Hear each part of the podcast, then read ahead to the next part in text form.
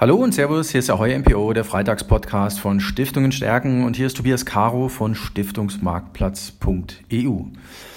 Ja Mensch, das war natürlich ein 3., 4., 5. November, wie man sie selten gesehen hat. Ähm, ich weiß nicht, wie es Ihnen ging. Ich habe mir die Wahlnacht tatsächlich gegeben. Ich habe mir das angeschaut, was in den USA passiert ist, weil ich mir natürlich ein Bild machen wollte, okay, ähm, haben wir eine Chance, dass es normal ausgeht oder wird es ein Stückchen chaotischer werden. Letzteres ist am Ende des Tages passiert. Ähm, es äh, wird ausgezählt, was äh, man äh, gutieren kann, was man gut findet, weil in einer Demokratie geht es um, um die Wahl. Und in einer Wahl geht es darum, bis zur letzten Stimme auszuzählen und nicht irgendwann aufzuhören, wenn es dem einen nicht mehr passt. Natürlich habe ich mir Gedanken gemacht, was bedeutet diese Wahl, der Ausgang, das, was die beiden Präsidenten vertreten für Programme, was bedeutet das für das Stiftungsvermögen, was bedeutet das für Stiftungsfonds? Denn ich glaube, dass das jetzt schon eine mittelfristige Weichenstellung mit sich bringt, weil man ja nicht nur die Wahl per se an sich betrachten muss, sondern man muss über den Tellerrand schauen. Man muss schauen, was bedeuten jetzt diese nächsten vier Jahre, egal ob Trump oder Biden kommen, was bedeuten die für das Stiftungsvermögen? Und wie stelle ich das Stiftungsvermögen demgemäß zeitgemäß auf es ist eben nicht mehr so, dass Stiftungsvermögen ganz normal in irgendwelchen Anleihen und ein paar Aktien investiert werden kann, sondern die Welt wird sich auch am Kapitalmarkt ein Stück weit teilen. Es hieß bisher immer, wenn bestimmte Parameter vorhanden sind, wenn zum Beispiel genug Liquidität an die Märkte fließt, dann reicht das aus, um Aktienkurse nach oben zu schieben. Das wird künftig nicht mehr reichen. Es ist nicht umsonst so, dass man diesmal eine Unterteilung relativ klar vornehmen kann zwischen den Trump-Aktien und den Biden-Aktien. Es gibt Aktien, die werden von einem Präsident Biden ganz deutlich profitieren und das haben wir am Tag gesehen, als sich das Pendel zugunsten von Biden in dem einen oder anderen Bundesstaat geneigt hat. Man hat es deutlich gesehen, dass dann plötzlich Anbieter von E-Mobilität im Kurs gestiegen sind, dass Bildungsaktien gestiegen sind, dass ähm, Recycling bzw. Umweltaktien gestiegen sind und dass solche Unternehmen gelitten haben, die tendenziell auf Industrien von gestern setzen, die auf Industrien setzen, die die Ressourcen dieser Erde vor allem verbrauchen und die mit den Ressourcen dieser Erde nicht verantwortungsbewusst umgehen. Das konnte man sehen, aber die Wahl ist noch nicht entschieden. Das ist das Blöde. Ich hätte jetzt hier gerne irgendein Endresultat ähm, analysiert. Ähm, das Blöde ist, es ist einfach noch kein Endresultat da.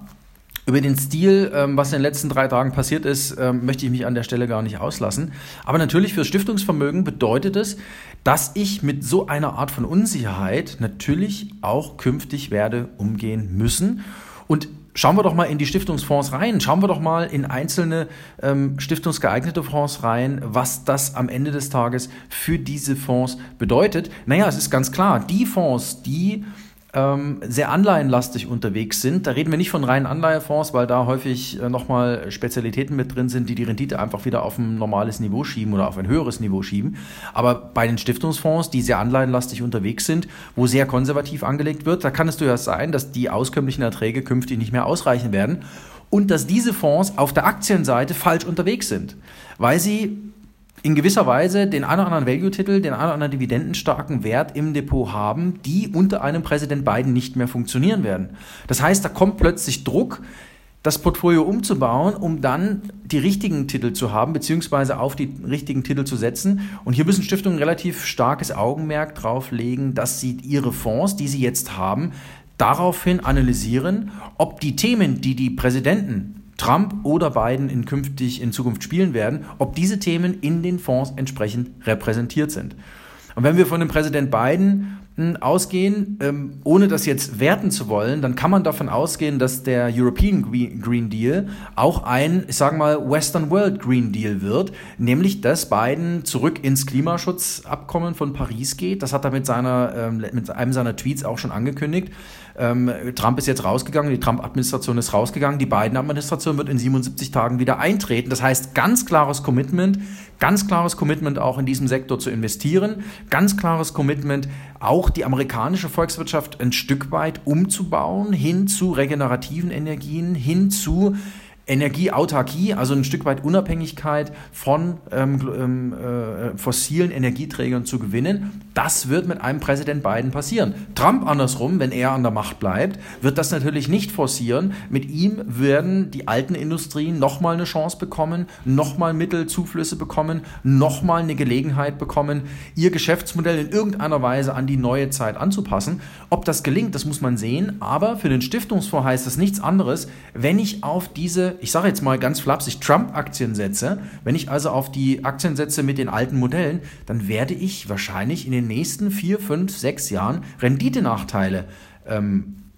in Kauf nehmen müssen, während ich, wenn ich auf die neuen Technologien, auf die neuen Themen setze, die auch tatsächlich von einem säkulären Trend künftig nach oben geschoben werden, dann werden diese Aktien tendenziell profitieren. Und jetzt wissen Sie auch, warum wir in unserer Fondsfibel für Stiftungen MPOs 25 Fonds analysiert haben, wo nicht nur Stiftungsfonds drin sind. Es macht keinen Sinn, einer Stiftung oder in einem Stiftungsportfolio nur Stiftungsfonds reinzupacken, beziehungsweise nur Fonds reinzupacken, die mehr oder weniger gleich gestrickt sind.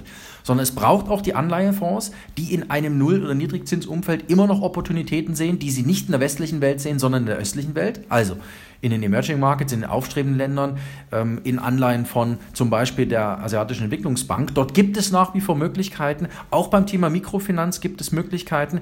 Und auf der Aktienseite andersrum werden es künftig die Branchen sein oder die Unternehmen sein, die ESG-konform wirtschaften, beziehungsweise deren Wirtschaften auf die SDGs, also die Sustainable Development Goals der Vereinten Nationen einzahlen. Diese Unternehmen werden gesucht sein und man hat das in den jetzt in den letzten zwei, drei Tagen deutlichst gesehen, dass hier richtig Musik reinkommt, wenn es sich herauskristallisiert, dass ein Präsident Biden dann tatsächlich ins Weiße Haus einzieht.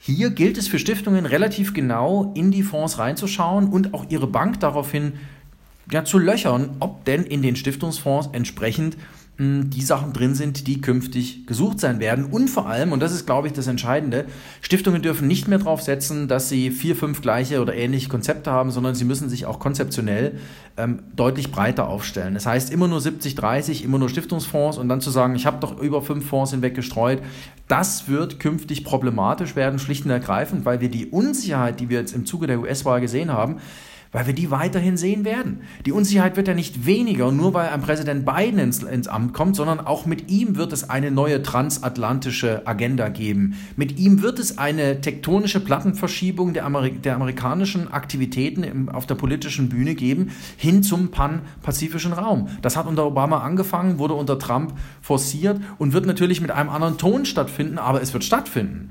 Deswegen wird sich auch in Europa entsprechend etwas verändern und für Europa ist der Green Deal, den die EU jetzt anschiebt, eine echte Chance. Eine echte Chance, die Volkswirtschaft so umzubauen und auch die Gesellschaft damit ein Stück weit neu zu akzentuieren oder gesellschaftliche Entwicklungen neu zu akzentuieren dass daraus Chancen entstehen. Und die Chancen sind ganz klar weniger auf der Anleiheseite zu sehen, als vielmehr auf der Aktienseite zu sehen. Und dafür muss ich mich aber natürlich relativ breit aufstellen. Da nützt es nichts, äh, einfach nur ähm, an der einen oder anderen Stelle die eine oder andere Schraube zu drehen, sondern ich muss grundsätzlich mit dieser sich anbahnenden, tatsächlich neuen geopolitischen Ordnung umgehen, beziehungsweise das in meinem Portfolio abbilden und erfahrungsgemäß stellt sich, steht sich in so einer Zeit auf vielen Beinen etwas besser. Es steht sich international aufgestellt etwas besser. Es stellt sich auch etwas besser, ähm, es steht sich auch etwas besser, äh, wenn man nicht nur Aktien und Anleihen in sein Portfolio reinbaut, sondern besagtes Mikrofinanz, sondern Immobilie, sondern auch das Thema Infrastruktur. Auch hier müssen Stiftungen sich ein Stück weit öffnen, müssen ihre Anlagerichtlinien anpassen. Und vielleicht ist es sogar so, dass Sie in Ihren Anlagerichtlinien oder auch in Ihren Gremiensitzungen künftig definieren, dass Sie ja Stiftungsfonds nehmen oder dass Sie Cash-Ersatzportfolien am Ende des Tages nehmen, aber dass Sie natürlich Fonds nach bestimmten Kriterien einsetzen. Also wenn ein Stiftungsfonds heute 70-30 gestreut ist und schüttet kaum noch ein Prozent aus, ja ganz ehrlich, dann ist das kein Alleininvestment mehr, dann ist das nichts, was der Stiftung die grundsätzliche Aufgabe Vermögensverwaltung löst, sondern ist das ein Cash-Ersatzportfolio. Dann ist das eine Lösung dafür, dass wenn ich eine Million, 500.000, 200.000 Euro Bargeld auf dem Konto liegen habe und die eigentlich angelegt werden müssten, weil es sonst eine Pflichtverletzung ist, wenn ich es nicht tue, dann sind vielleicht diese ganz, ganz konservativen Stiftungsfonds das Mittel der Zeit. Und ganz ehrlich, dann passt es auch wunderbar zusammen. Denn diese Stiftungsfonds lösen dann ein Problem, aber sie lösen eben nur ein Problem. Sie lösen nicht das gesamte Problem der Verwaltung des Stiftungsvermögens, beziehungsweise eine Allokation so aufzustellen, dass sie in diesen unsicheren Zeiten auch ein Stück weit funktioniert, dass sie, ich will gar nicht sagen performt, ist äh, das Wort, gefällt mir nicht an der Stelle, aber dass es einfach so funktioniert, dass Stiftungsvorstände relativ gut schlafen können. Das heißt, das Thema Diversifikation werden Stiftungen angehen müssen, wenn sie in diesen unsicheren Zeiten relativ sicher bestehen wollen, beziehungsweise wenn sie das Ziel ordentlicher Ertrag ähm, erreichen wollen, dann werden sie sich breiter aufstellen müssen. Und ich persönlich kann mir nicht vorstellen, wie ein einzelner Stiftungsvorstand das Thema SDG, das Thema ESG in seine Veranlagungsprozesse, in seine Anlageüberlegungen mit einbezieht und dann schlüssig dazu eine Entscheidung trifft. Ich kann es mir nicht vorstellen, dass das noch jemand selber macht und dass man dann nicht zu der Entscheidung kommt, das an Fondsanbieter zu delegieren. Und entsprechend müssen Stiftungen sich natürlich einen Fragenkatalog überlegen. Das wäre dann mein Lösungsvorschlag an der Stelle. Wenn ich mir einen Fonds analysiere, wenn ich einen Stiftungsfonds mir analysiere, wie wird dort das Thema ESG, wie wird dort das Thema verantwortungsbewusstes Investieren implementiert? Wird seit Jahren gemacht. Die meisten werden sagen, wir machen das eigentlich seit 20 Jahren. Stimmt alles nicht, es hat niemanden interessiert bis vor zwei Jahren.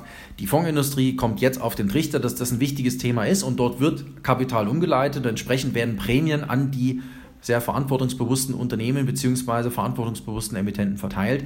Das muss eine Stiftung auf dem Schirm haben. Entsprechend braucht sie einen Fragenkatalog, mit dem Sie einen Fondsanbieter hinsichtlich Nachhaltigkeit und ESG wird löchern können. Denn für Stiftungen steckt da natürlich auch ein Reputationsrisiko drin. Wenn Stiftungen genau darauf keine Antwort haben, wenn Stiftungen sagen, naja, wir haben das eigentlich in der Veranlagung gar nicht so groß abgefragt, der eine macht es, der andere macht es nicht. Wenn es da kein Regime gibt, was die Stiftung den Fondsanbietern auch vorgibt, dann wird eine Stiftung vielleicht früher oder später in ein reputatives Risiko reinlaufen, schlicht und ergreifend, weil es von ihr als steuerbefreiter Körperschaft verlangt wird, dass sie genau diese verantwortungsbewussten Aspekte, dass sie ESG-Aspekte in ihre Veranlagung mit aufnehmen, weil das zahlt auf eine bessere Welt ein.